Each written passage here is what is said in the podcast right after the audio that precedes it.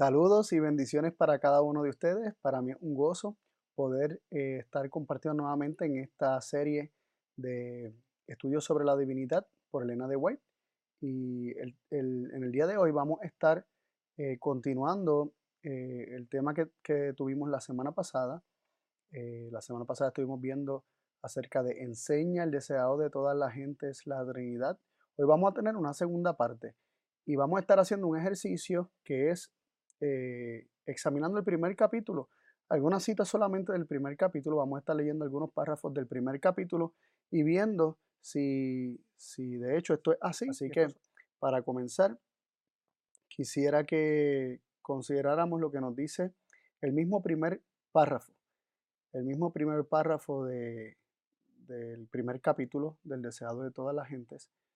Dice así, y será llamado su nombre Emanuel Dios con nosotros. La luz del conocimiento de la gloria de Dios se ve en el rostro de Jesucristo. Desde los días de la eternidad, el Señor Jesucristo era uno con el Padre.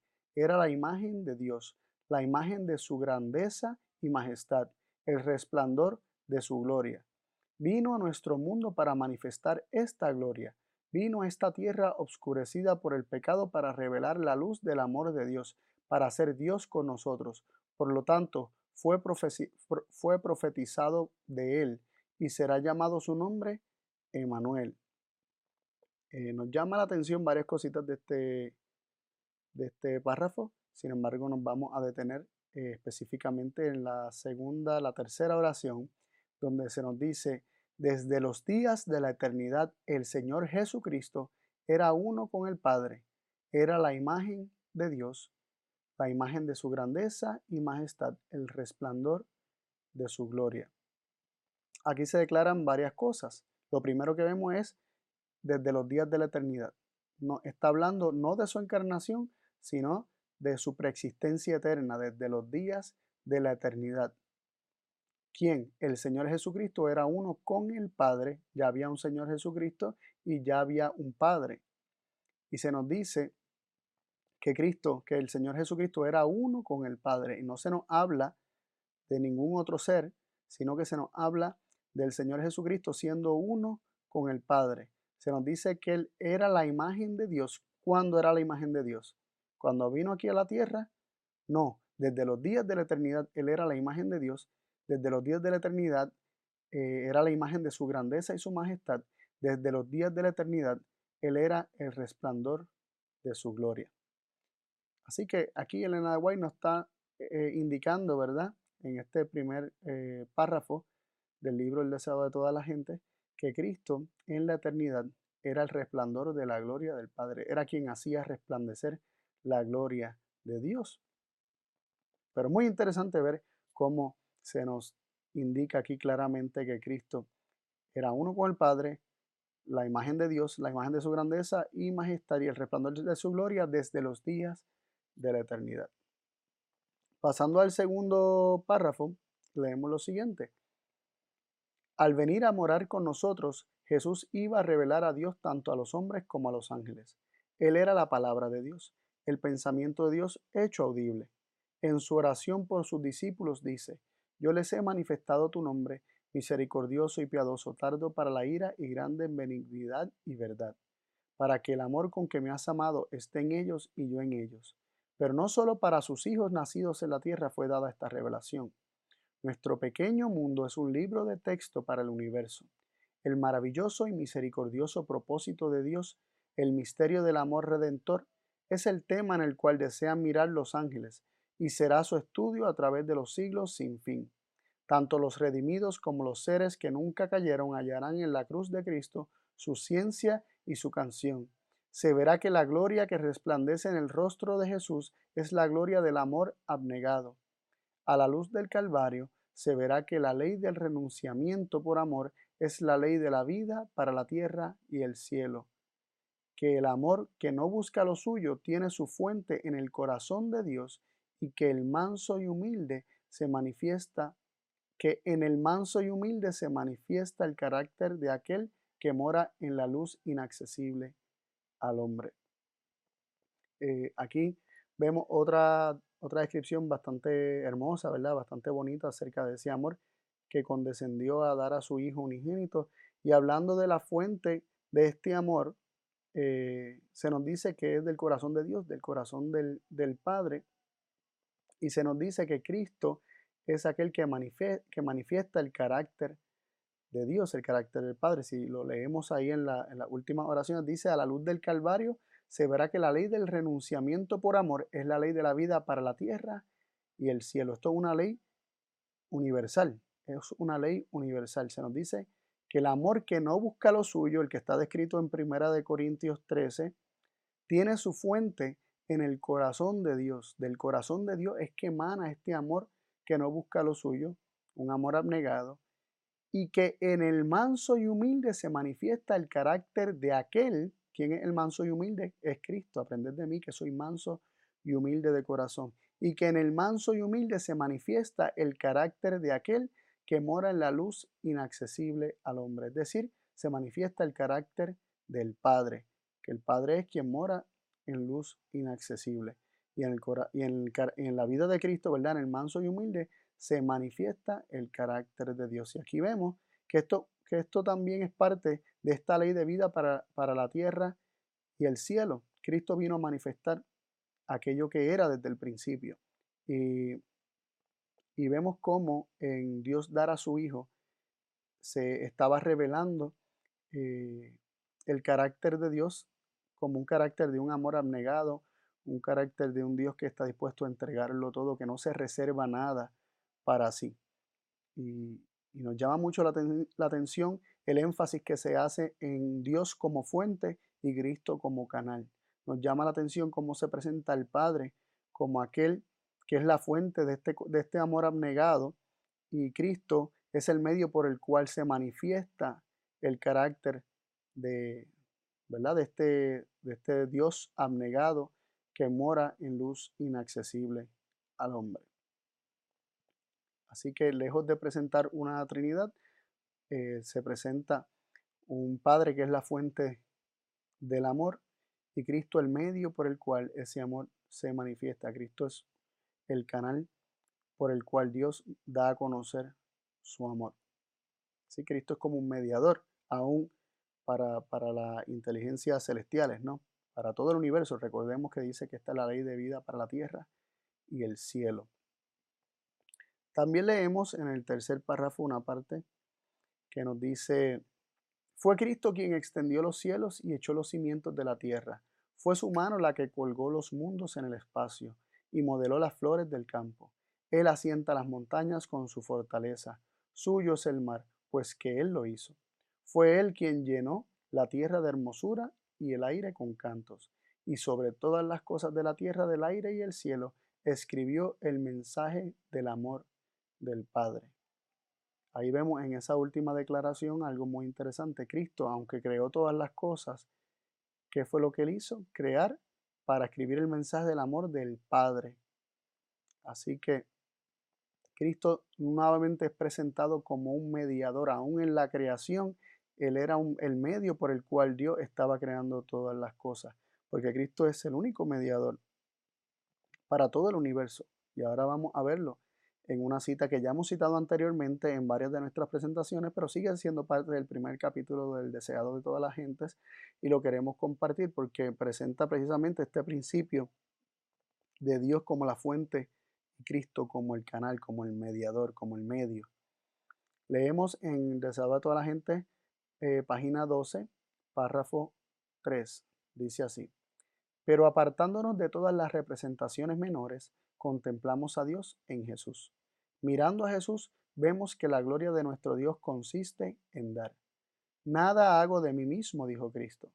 Me envió el Padre viviente y yo vivo por el Padre. No busco mi gloria, sino la gloria del que me envió. En estas palabras se presenta el gran principio que es la ley de vida para el universo.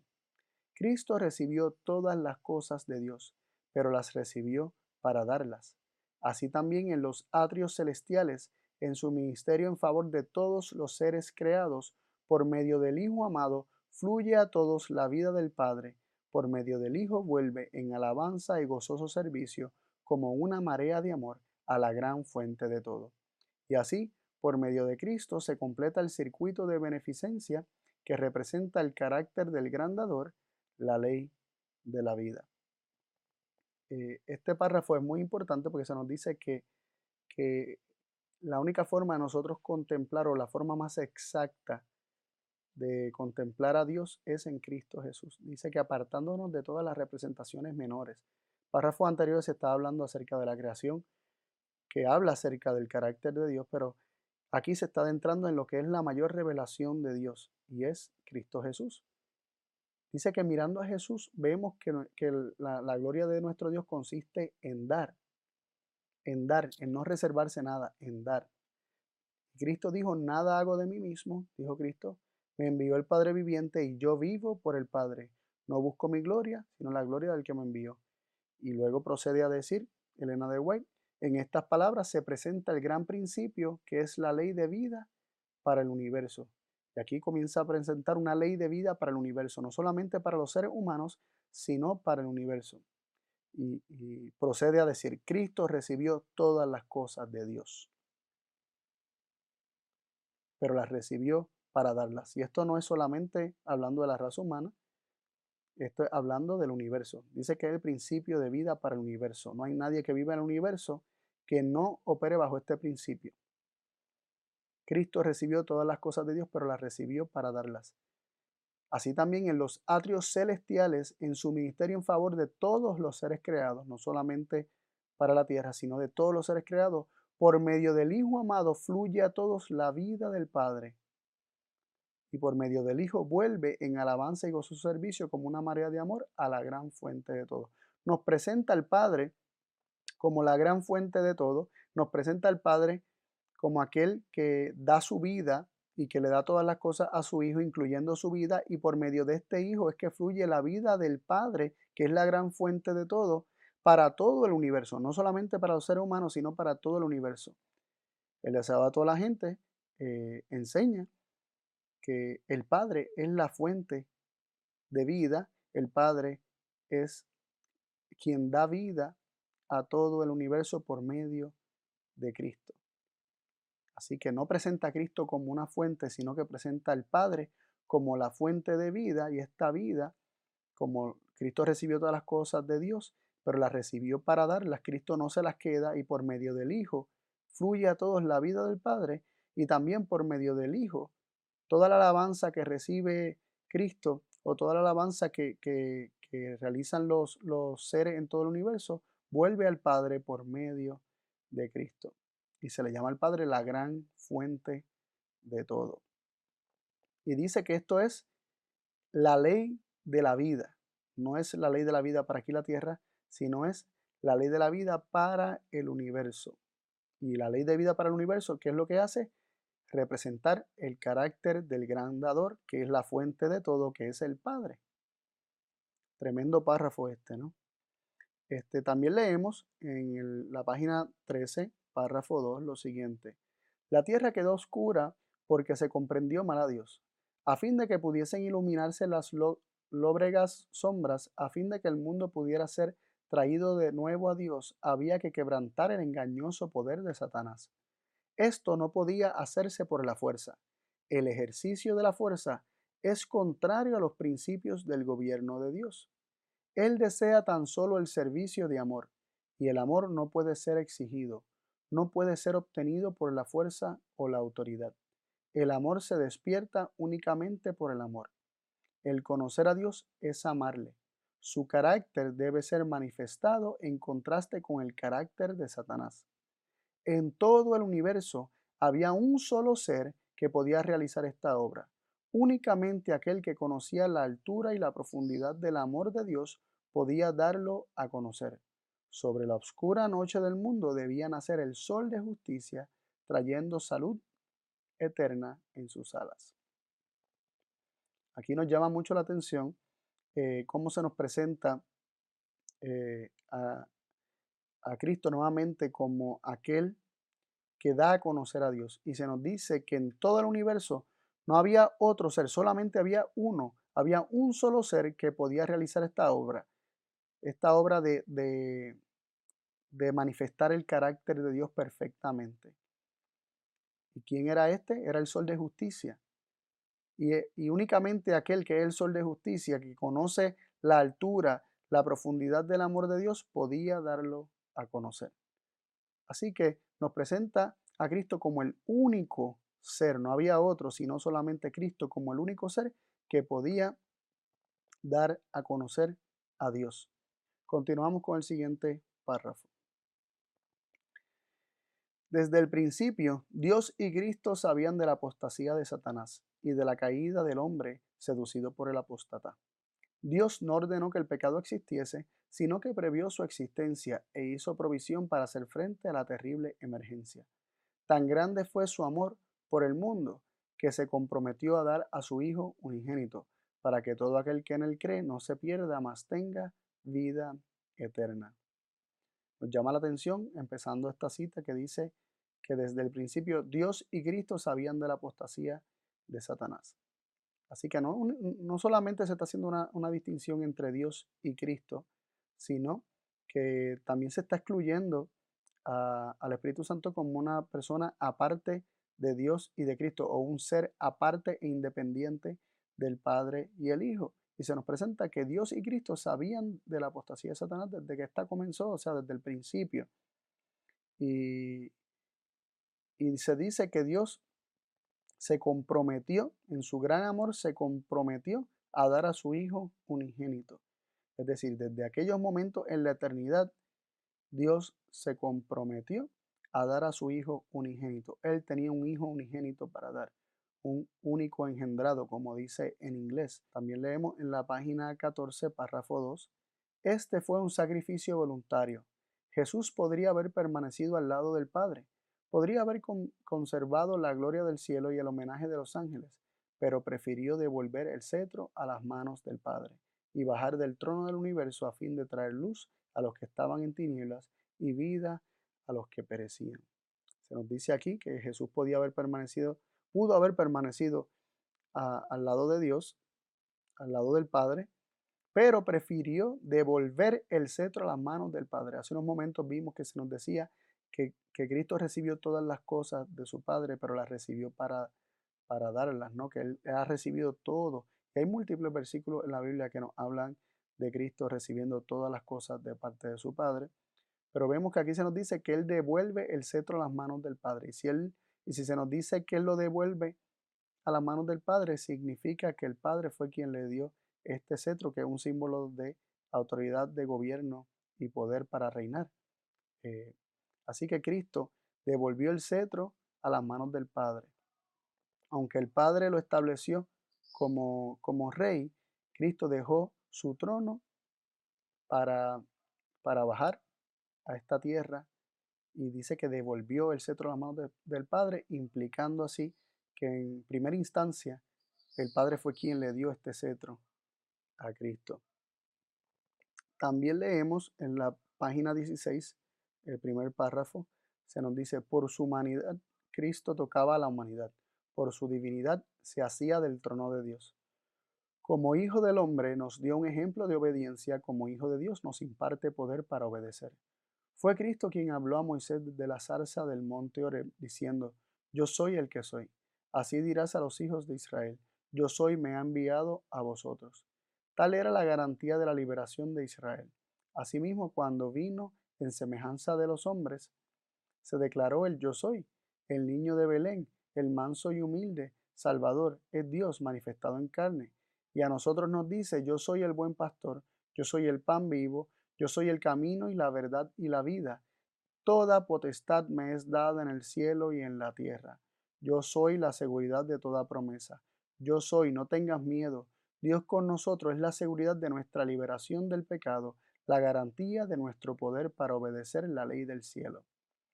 Nos llama la atención de que se nos presenta a Cristo como el gran yo soy, desde el Antiguo Testamento hasta, hasta su encarnación aquí en la tierra. Pero este yo soy dice que toda potestad, todo poder que tiene el yo soy, le ha sido dada. Toda potestad me es dada en el cielo y en la tierra. Esto es algo que le fue dado, que le fue conferido, que él recibió por herencia. También leemos en, la página 17, párrafo 1, dice, para asegurarnos los beneficios de su inmutable consejo de paz, Dios dio a su Hijo unigénito para que llegase a ser miembro de la familia humana y retuviese para siempre su naturaleza humana. Y se nos dice que, que Dios, para asegurarnos los beneficios de su consejo de paz, dio a su Hijo unigénito. Dios dio a su Hijo unigénito para que llegara a ser miembro de la familia humana y retuviese para siempre su naturaleza humana.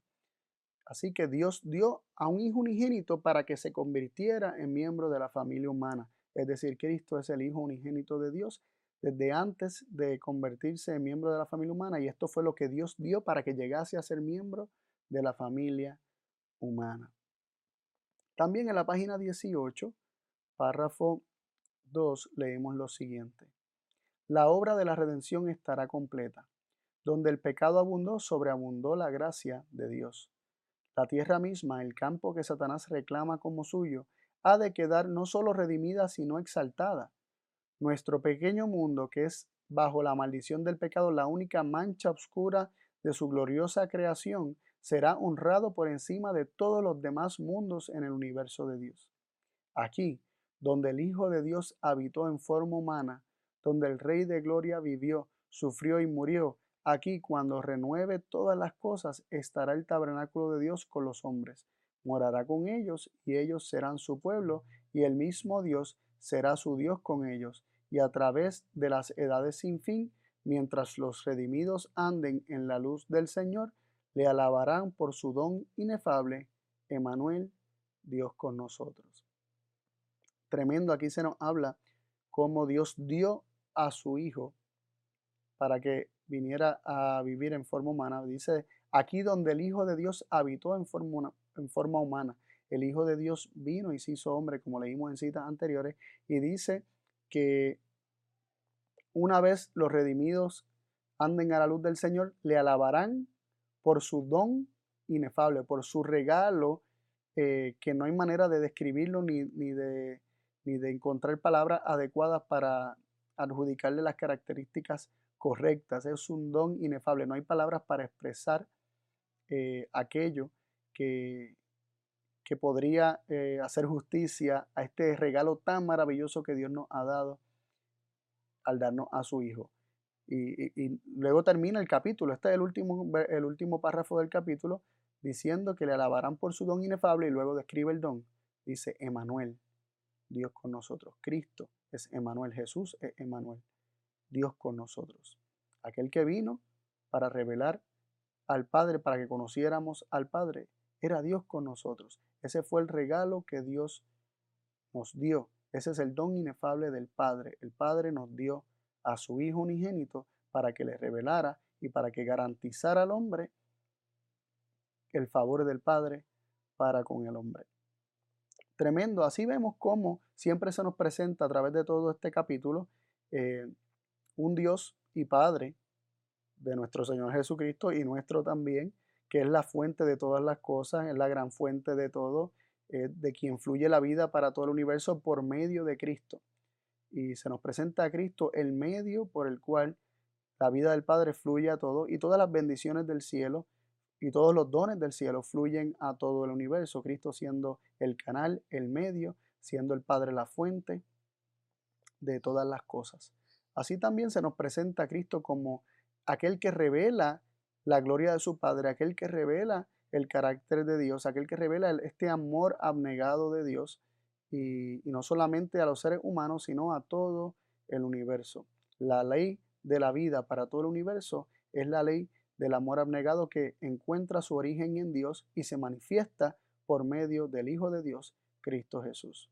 Bueno, eh, esto ha sido todo por hoy. Espero que hagan el ejercicio de examinar capítulo por capítulo o alguno que les llame la atención y se van a dar cuenta que, que un, un ejercicio muy interesante y podemos hallar eh, unas citas hermosas en, en el deseo de toda la gente.